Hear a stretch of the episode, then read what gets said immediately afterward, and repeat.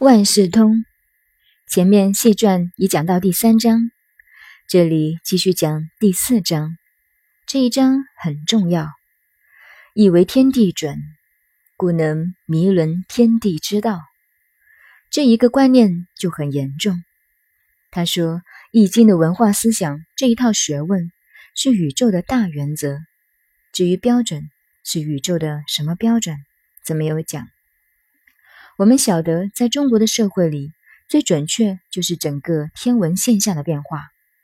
在《尚书》中，尧、舜、禹换代的时候都讲这个东西，但是有个毛病。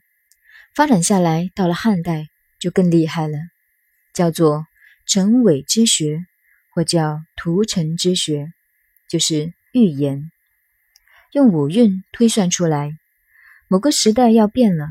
所谓以火得王，以水得王等等，每个朝代制服都要改变，如现在的白衣是校服，在夏朝的时候是上白，白衣服就是礼服。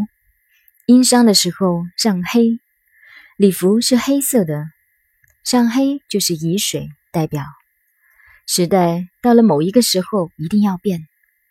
近代对这种推测就叫做预言。现在世界上又到处都流行预言，我们中国历史的命运都有预言，这些就是所谓的陈伪之学、图成之学。屠城在中国文化中的影响非常大，不但古代如此，将来可能也是一样。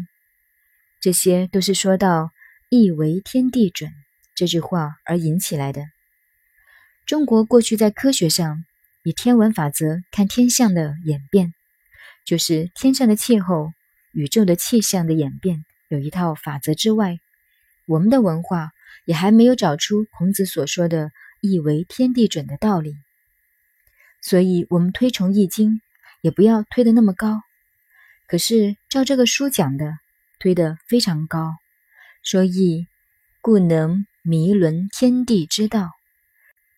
迷伦两个字，照文字讲，迷就是弓拉满了，圆满的成为一个圆圈，可以包含一切。轮就是丝轮，丝织品。横的丝，直的丝，编得满满的。现在的观念就是包括，等于说《易经》的学问包括天地之道，宇宙里任何法则、人事物理，一切事、一切理的原则，没有超过《一斤》的范围。